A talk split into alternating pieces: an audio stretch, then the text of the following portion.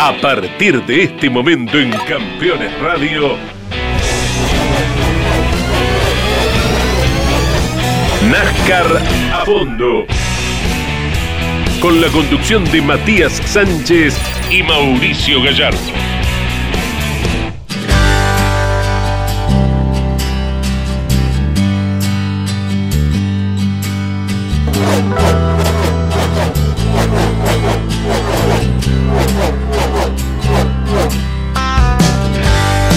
¿Qué tal amigos de NASCAR? Bienvenidos a esta emisión 27 de NASCAR a fondo a través de Campeones Radio. Mi nombre es Matías Sánchez y como en cada uno de estos programas, estos 26 que ya han pasado y este 27 que estamos encarando, le doy la bienvenida a Mauricio Damon Gallardo. ¿Qué tal Damon? ¿Cómo estás? Hola Mati, ¿cómo estás? El gusto de saludarte. Un cariño gigante a todos los amigos de Campeones Radio, a quienes nos acompañan en cada semana aquí en NASCAR a fondo ya dispuestos a repasar lo que dejó Kansas y anticipando la próxima, que va a ser la penúltima del año, increíble, ya se termina la temporada.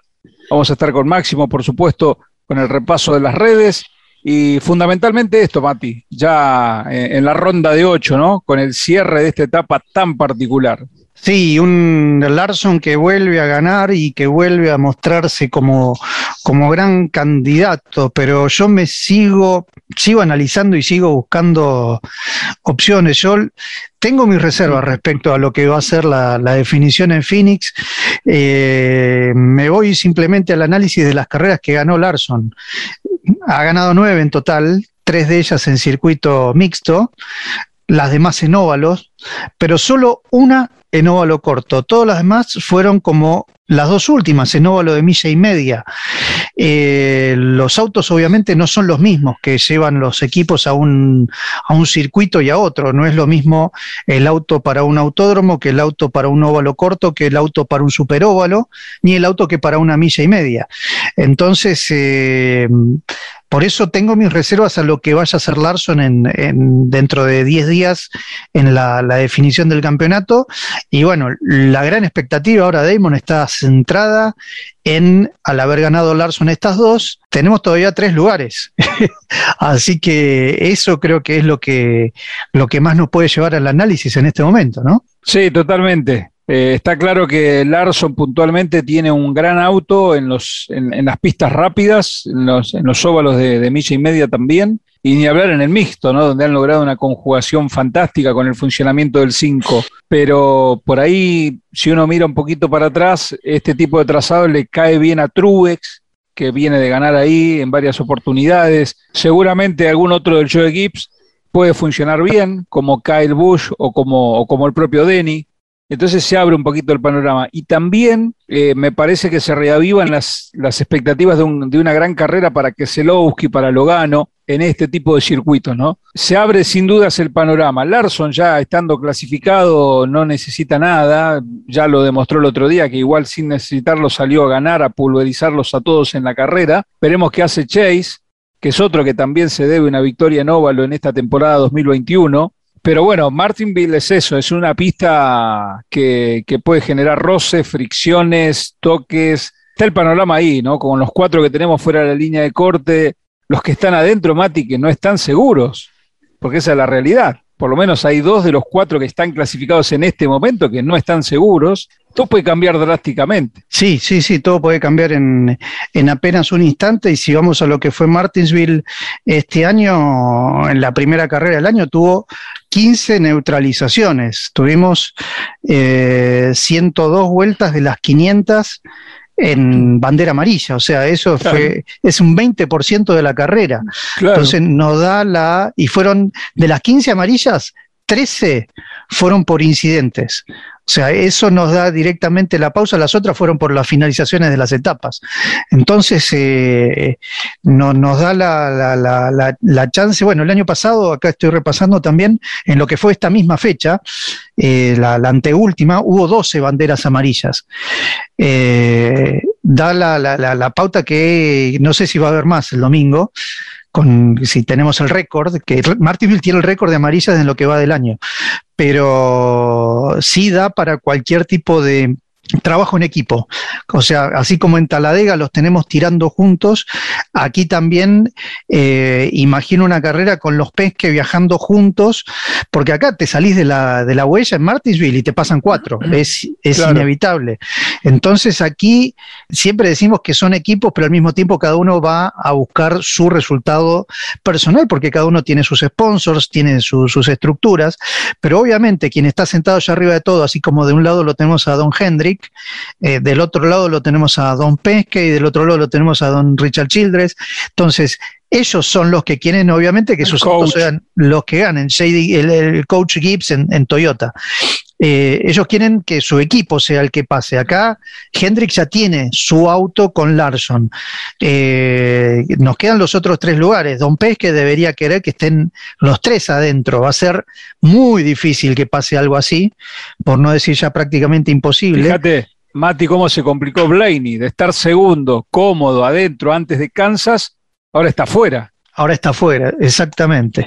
Entonces, eh, a, qué punto voy? Es que va a haber roces inevitablemente entre, entre los, los, que estén peleando el campeonato, no me cabe ninguna duda que, va a haber roces entre ellos, entre los que no también, pero que también pertenecen a, equipos, porque ahora si está ganando Elliot y eh, Larson ya está dentro, eh, Byron y, Bowman van a ir de, de, laderos de Elliot para que esté también adentro.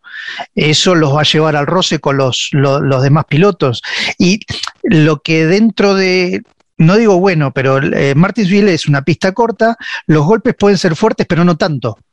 Entonces, hay roces, pero también hay chances de recuperar en caso de un golpe un poco más fuerte.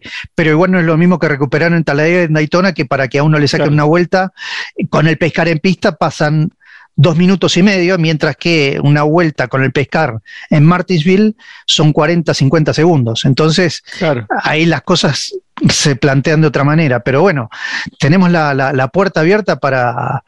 No, no, no me acuerdo si ha habido otros casos en la que lleguemos a Martinsville y todavía tenemos tres lugares por definir. Claro, ese es el punto, porque al haber un solo ganador, eh, en otras ocasiones llegamos a, esta instancia con, algún otro que ya haya ganado y, pocos lugares para definir. Eh, e, esa es la. Eh, acá voy a repasar, por ejemplo, el año pasado, las últimas ganó Logano en Kansas, Kyle Bush ganó en Texas, Elliot ganó en. Elliot ganó la, de, la del abuelo el año pasado. Claro. Claro, gana Elliot, con eso asegura su pase, o sea, Elliot gana las dos últimas. Y después sale la gana la del campeonato. Y después gana el campeonato largando último porque no había pasado la técnica previa. Bueno, fíjate cómo es la diferencia, a diferencia del año de este año. Denny Hamlin había entrado por puntos, ¿se acuerdan? ¿no? Que, que Denny venía sumando con siete victorias y qué sé yo, venía bárbaro. Después en el robo al gana Chase. Y ahí empezamos esta ronda de definiciones y, llegamos a, este, a esta instancia con tres ubicados porque había ganado Logano, que estaba dentro, había ganado Kyle Bush, que estaba dentro, y quedaba un solo lugar, que se acuerda que se lo jugó con todo Chase, ganando esa carrera y entrando en la ronda de cuatro con, mucha autoridad. Esa era la diferencia respecto al escenario de ahora. Ahora tenemos tres lugares que todavía no están confirmados, porque hubo un solo ganador en esta etapa que fue Larson, eh, que, repitió, ¿no? Le, sacó la posibilidad de, entrada directa a cualquiera de sus rivales. Eso le da otro condimento, porque imagínense, Kyle Bush, que hoy está ahí al límite, va a querer entrar. Truex, que es especialista aquí en el paperclip, va a querer entrar. Chase, el campeón defensor del título, que está adentro ahora por puntos, va a querer asegurarse. Los Penske, Logano, Keselowski y, y, el propio Blaney van a querer entrar, ni hablar de. No hay lugar para todos. Es no, no, una, una locura, una locura. Eh, eso es lo que tiene, lo que tiene de lindo esta, esta definición de ocho en, en esta pista como, como Martinsville que esto pasa desde el año pasado. Mira, me estoy yendo dos años atrás. Me estoy yendo al 2019 cuando salió campeón Kyle Busch. Eh, las tres últimas fechas fueron Martinsville, eh, Dallas, Texas y Phoenix. O sea, Phoenix fue la que ahora va a ser Martinsville. Y ahí tuvimos tres ganadores distintos. Ganaron Truex en Martinsville, como vos dijiste antes, candidato grande acá como siempre. Harvick gana en Texas y Hamlin gana en Phoenix, pero después resulta campeón Kyle Busch, que no había ganado ninguna de esas tres. Claro. O sea, fue el cuarto que entró a la etapa, a la última etapa sin triunfos y terminó siendo el campeón. Entonces eh, es, es hermoso lo que tenemos planteado por delante. Por eso también es importante esto, no analizarlo desde el punto de vista del mérito deportivo, porque esto definitivamente cambia radicalmente. Si vamos a una cuestión de mérito, por merecimiento, el campeón debería ser Larson, no hay ninguna duda. Como el año pasado debería ser, haber sido Harvick, no hay ninguna duda. Pero bueno, en, este, en esta categoría y con este formato de campeonato, a diferencia de cualquier otra categoría, esto no cuenta. Acá Vos podés ser regular, podés ser contundente, podés sumar todo el año fuerte, no importa. E, esa es la ecuación, no importa. Porque yo incluso estoy pensando, de cara a Phoenix, si Chase llega a la definición, el, hombre que define el título, eh, ojo que por ahí Chase tampoco ha querido mostrar todas sus cartas ahora, como sí lo está haciendo Larson, que ya demostró en todos lados el auto que tiene y, cómo, cómo sale a correr. El resto esconde un poco es parte también de una estrategia, ¿no? Vamos a ver después cuando se llegue a la ronda de cuatro definitivamente qué va a pasar. Autos, ya sabemos cuáles son los rápidos, cuáles sabemos, ya sabemos cuáles son los, los que siempre hay que apuntar, pero están en esta etapa de definiciones tipos como Tyler Reddick, como Ross como Kurt Busch, que juegan, juegan ahí, adelante, molestan, ensucian la cancha. Entonces, eh, eh, el condimento siempre está. Sí, y si vamos a lo que fue Phoenix, porque acá también, también tenemos este escenario que, que desde el año pasado vamos a una pista a donde ya hay una carrera corrida previamente en la misma temporada, cosa que hasta el 2019 no pasaba, Damon, porque definíamos en Homestead. Y Homestead era la última carrera del año con una sola presentación, o sea, no era que teníamos otra fecha en las previas 35. Homestead era una fecha única. Acá fuimos a Phoenix este año y ahí Larson fue séptimo y ganó Truex. Es el, abanico de, de situaciones, si bien NASCAR no podemos dar nunca nada por sentado, eso es así, pero siempre hay algunos indicios que la estadística te puede llegar a dar. no, no concluyente, pero sí te puede dar algún tipo de pista de cara a lo que puede llegar a pasar, más que nada como una tendencia. O sea, así como sabemos que Chase Elliott es muy bueno en circuitos, este año ese título se lo está peleando eh, Kyle Larson. De hecho, se lo sacó. Pero después en lo que es otro tipo de, de, circuitos siempre es muy, muy, muy vasto el, escenario y más como se está planteando ahora. Me, iría también a lo que fue la temporada 2018, a ver cómo se llegó en, definición a la última carrera en relación a, las victorias de, de, cómo se llega a la definición de la Copa en la ronda de cuatro. Y aquí también lo tenemos a Logano, Harvick y Kyle Busch en el 2018, también Martinsville, Texas y Phoenix, y aquí Logano Logano repite, porque Logano gana en la primera de la ronda de ocho y después termina ganando en Homestead. Hacía mucho que no teníamos este momento con tres aspirantes o tres lugares vacantes para definir quiénes van a ser los que luchen por el campeonato y eso es otro mérito del formato que le ha dado NASCAR a, este sistema que es lo que vos comentabas antes. El año pasado fue Harvick, este año es Larson, pero esto está pensado en el público, no está pensado tanto en los pilotos. Esto es eh, NASCAR desde que nació, creo que prácticamente está pensado en teniendo como base la gente que lo mira. Lo disfrutan también, obviamente, quienes corren. Quienes corren saben lo que es el reglamento, lo aceptan y es, y es a lo que van. Pero creo que eh, es algo también personal, si vos querés, y lo, lo, vamos a meter en ese, en ese balance. Yo creo que las carreras son espectáculo para el público. Después, si alguien, si un auto tiene una tuerca que vale dos millones de dólares, bueno, el que lo sabe es el técnico.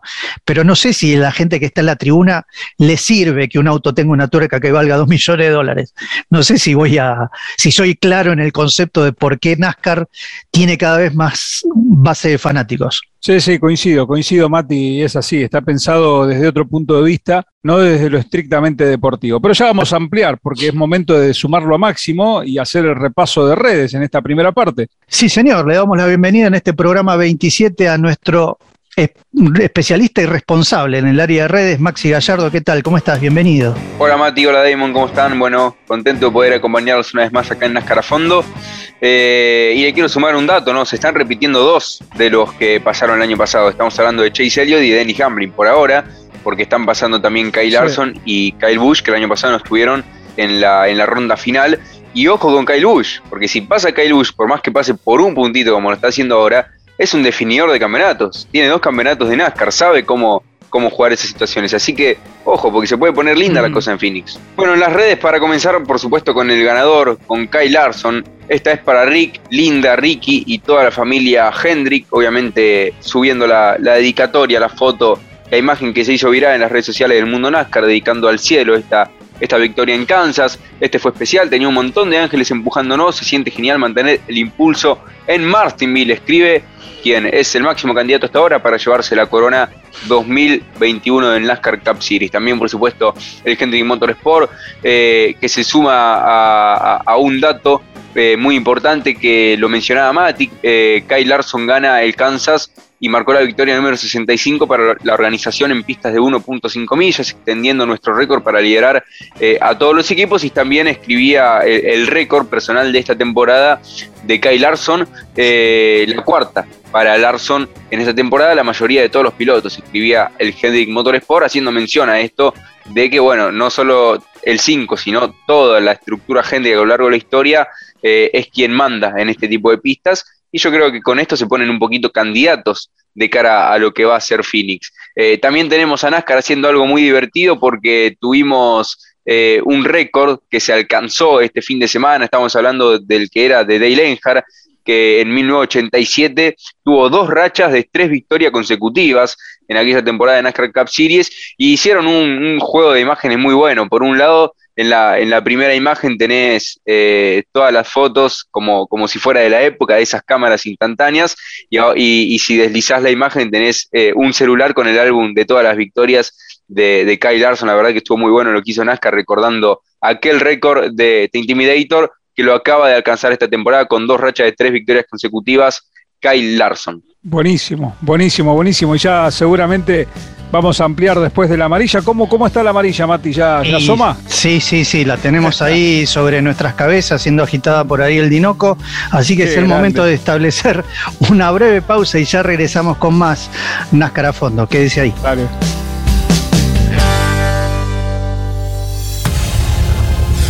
Campeones. Radio 24 horas con lo mejor del automovilismo. Terrus, una nueva concepción de vida. Magnífico loteo sobre Ruta Nacional 14 en Concepción del Uruguay Entre Ríos. Financia y construye Río Uruguay Seguros. Para más información, www.terrus.com.ar. De lunes a viernes a las 3 en Campeones Radio llega el clásico del mediodía. Carretera. Con la conducción de Osvaldo Tarafa. Comunicate con este programa. Deja tu mensaje de texto o voz al WhatsApp de Campeones Radio. 11 44 75 0000. Campeones Radio. Todo el automovilismo en un solo lugar.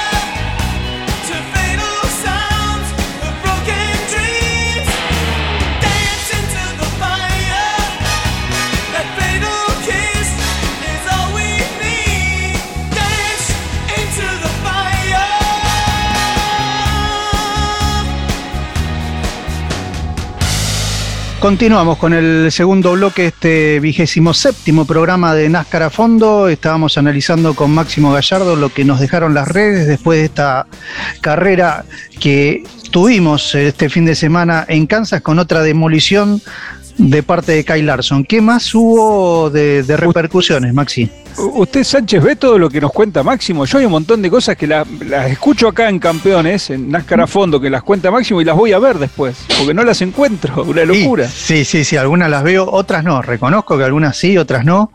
Obviamente uno no puede estar las 24 horas atrás de las redes, pero máximo sí. Así por eso es nuestro especialista. Así que, ¿qué, bueno, no, más tenemos? No sé qué quiso decir con eso, no sé qué quiso decir con eso de las 24 horas detrás de las redes, pero yo voy a hacer como si nadie voy a seguir. Entonces vamos a continuar con Chase Elliott, siempre pensando en la familia Hendrick y las vidas perdidas, hoy hace 17 años, muy orgulloso de nuestro equipo y de la forma en que corrimos, pero aún tenemos trabajo que hacer en Martin, le escribe el campeón que quiere ir por, la, eh, eh, el bicampeonato, sin lugar a dudas, pero va a tener un rival muy fuerte que hasta ahora es Kyle Larson. También Denny Hamlin, repasando un poquito a los, a los candidatos de esta ronda de 8, concentrado, escribe Denny Hamlin, y sube de nuevo una foto que me llama la atención, por eso lo digo, jugando, eh, bueno, a un juego de mesa muy popular.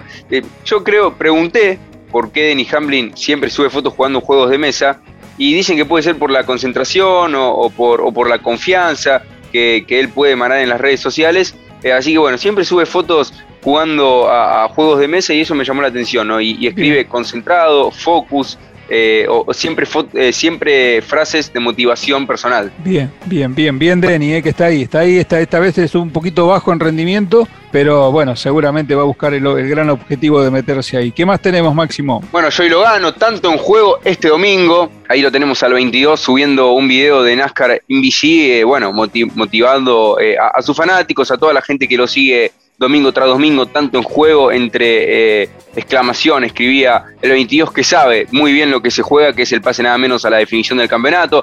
Truex Jr., seguimos en ello, seguimos luchando. A Martinville escribe el número 19, el Barba, como le decimos, seis puntos o fracaso. Brad Keselowski eh, es quien eh, escribe esto a su manera, ¿no? Seis puntos o fracaso, a su manera también como es en la pista, es en las redes, el número dos. Y para cerrar, dejando un poquito de lado esto de, mm, eh, lo que pasó el fin de semana, también tenemos la Fórmula 1, ya sabemos todos, eh, Daniel Ricciardo probando eh, el Chevrolet Monte Carlo número 3 de Lenhard, aquel histórico azul y amarillo. Santo cielo, más que agradecido por esto. Gracias, Zach Brown, escribía el australiano. Y también le comentaba Dale Earnhardt Jr., el hijo que en estos días va a estar haciendo una prueba con el Next Gen. Estoy feliz por Daniel, también aprecio la forma en que celebra a mi padre. Eso hace que los padres de muchas familias recuerden y los fanáticos sonrían. Es, lo que escribía el hijo de, la leyenda, que también Dale Jr. es un ídolo tanto eh, en, la, en NASCAR Cup Series como en muchas categorías del automovilismo norteamericano. Qué bueno, Máximo, eh, buena, buena,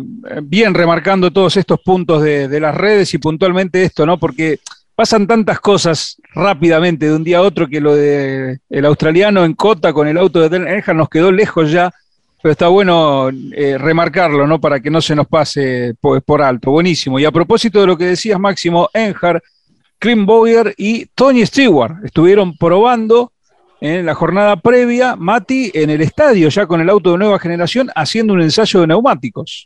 Sí, porque parece mentira, pero eh, esta pretemporada va a ser muy particular, va a ser muy, muy especial porque los autos están, eh, los autos del año próximo se están todavía terminando, se están trabajando en, en los talleres para, para salir a pista y la primera carrera va a ser una exhibición en ni más ni menos que en Los Ángeles, en el Coliseo de Los Ángeles, que está en pleno centro de la ciudad y es una pista o van a, va a ser una pista, porque de hecho todavía no existe, de 400 metros. O sea, es como correr adentro de, de, la cancha de River o de la cancha de Vélez o de algún circuito así, o eh, algunos lo han, lo han traído a lo que es la Argentina cuando corrían los Millet en, en Chicago.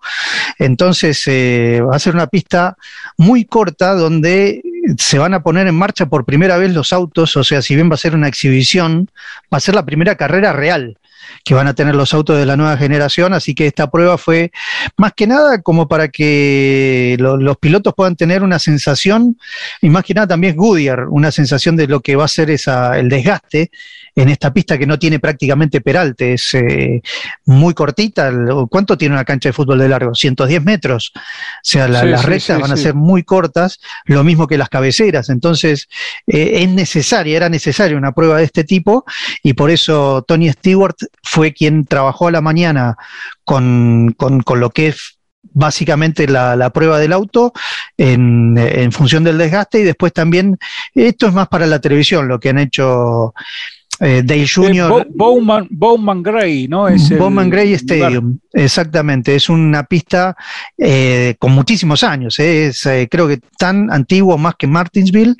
lo que pasa que en un momento, al igual que North Wilkesboro, quedó desactualizado para lo que son las necesidades de la categoría, obviamente. O sea, NASCAR Cup tiene una cantidad de demandas para un circuito que hay que cumplirlas, o sea, en, función de logística, en función de público, llámese baño, llámese eh, todo lo que es los alrededores del circuito, las tribunas. Y bueno, en su momento tuvo una fecha de CAP, pero dejó de tenerla cuando la categoría creció por demás. Pero bueno, muy interesante esto que, se ha hecho y aparte también como para que el Dale Jr.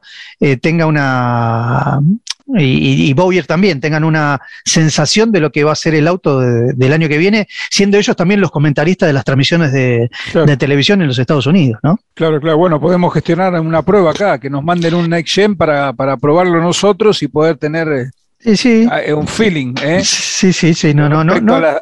A, las transmisiones del año que viene. No me parece una mala idea, pero bueno, y si no lo mandan, habrá que ir a buscarlo, Damon. Habrá que, habrá que ir a buscarlo, sí, sí, sí. Después vemos, después vemos dónde giramos, eso es, es lo de menos. Pero bueno, lo que pasa es que sin dudas NASCAR no para de trabajar, eh, sigue generando permanentemente, ¿no? Novedades y, bueno, ya todavía viviendo, palpitando la definición del campeonato 2021 y anticipándonos a lo que va a ser el próximo año. El Paperclip nos espera, Mati, el próximo domingo. ¿Ya tenemos horario para, para la cita? Sí, señor, va a ser a las 3 de la tarde, hora de Argentina, una de la tarde en Colombia y México. 500 vueltas, como, como suele ser esta carrera, que también la podemos mencionar entre las históricas, por eso está en juego ese reloj del abuelo tan tradicional, para quien, quien se lo lleve, es la única pista que está en el calendario eh, ininterrumpidamente desde 1949, tiene sus historias también con un puesto de panchos que supuestamente son los panchos más ricos de los Estados Unidos, los hacen ahí, así que nadie puede... le dicen pancho, ¿no? No, allá es hot dog, pero nadie puede pasar por, por, por Martinsville sin, sin probar los hot dogs que, que se, se, venden ahí. Así que lo que sí tiene de, de, de, de, especial Martinsville es esa atmósfera, ¿no? Esa, ese aire antiguo. mística. Esa mística que tiene, que, y, y por ese sentido también tipo un estadio que está todo el mundo cerca, los autos pasan muy cerca, pasan muy rápido, hacen mucho ruido. Eh, es una de las carreras más esperadas por el público también. Mati, y a propósito de público y de carreras y de esperar, ¿Llegará la victoria de Harvick esta temporada 2021? ¿Habrá chance para que Harvick gane alguna antes de que termine el? Increíble esto, ¿eh? que el 4 del Stewart Haas se vaya de la temporada sin una sola victoria, el más ganador del año pasado. Bueno, es otro de los asteriscos que vamos a seguir de cerca este próximo fin de semana. Estuvo hace unos días de cumpleaños Gustavo Der, que nos escucha, que nos sigue siempre el piloto reconocido en la Argentina, fanático hiper de, Kevin Harvick, así que aprovechamos para mandarle un saludo y nosotros ya estamos en el final, Mati, de este NASCAR a fondo. Así es, ya se viene la, bandera blanca, nadie se rinde, Damon, estamos a... Parece mentira que te quedan dos veces nada más para decirlo, ¿no? No, no lo puedo creer. Tan, lejos queda aquel mes de febrero, cuando esta Es mi primera, esta, es mi, esta es mi primera temporada completa de NASCAR Cup. El año pasado la agarré empezada ya en Darlington después de la pandemia. Pero esta es mi, primer, eh, mi primera gran temporada completa de NASCAR Cup, así que lo estoy disfrutando mucho y viviendo cada fin de semana con mucha intensidad. Después lo, lo amplificamos, por supuesto, acá en NASCAR a fondo con, con mucha alegría también. Bueno, Máximo, abrazo grandote hasta la semana que viene y a seguir indagando en las redes, ¿eh? a ver todo lo que pasa por allí. Bueno, un abrazo grande y yo les quiero confesar que el año pasado festejé mucho el Martin de la manera en que pasó Denny, épica. Sí, por si no recuerdan, con Harvick ahí desparramado último minuto, salí yendo a correr al reloj acá de las parejas. Bueno, eh, esperemos que este año sea igual. Después en fin, hice un poquito quedamos, pero, pero esperemos festejar. Bueno, como no hay reloj del abuelo en las parejas, se fue al reloj de la esquina, en la avenida. Claro, me fui al reloj de la, avenida en pleno centro, así que claro, ahí que combinaba. Frente al bar Victoria. Y justamente es el bar Victoria el que tiene reloj. Ahí viene la caravana de Hamlin, dijo, y era Máximo solo. Bueno, claro. bueno, la Hamlineta. Sí. gracias, Máximo, y gracias, Damon, también. ¿eh? Gracias, Mati. Abrazo para todos, gracias. Recuerden encontrarnos en Spotify con cada uno de los episodios y hasta la semana que viene con más NASCAR a fondo, Mati. Abrazo grandote. Abrazo grande para todos.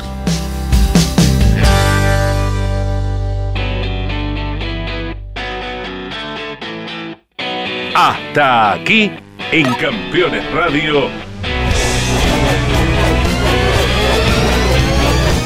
NASCAR a fondo. Con la conducción de Matías Sánchez y Mauricio Gallardo. Campeones Radio. Una radio 100% automovilismo.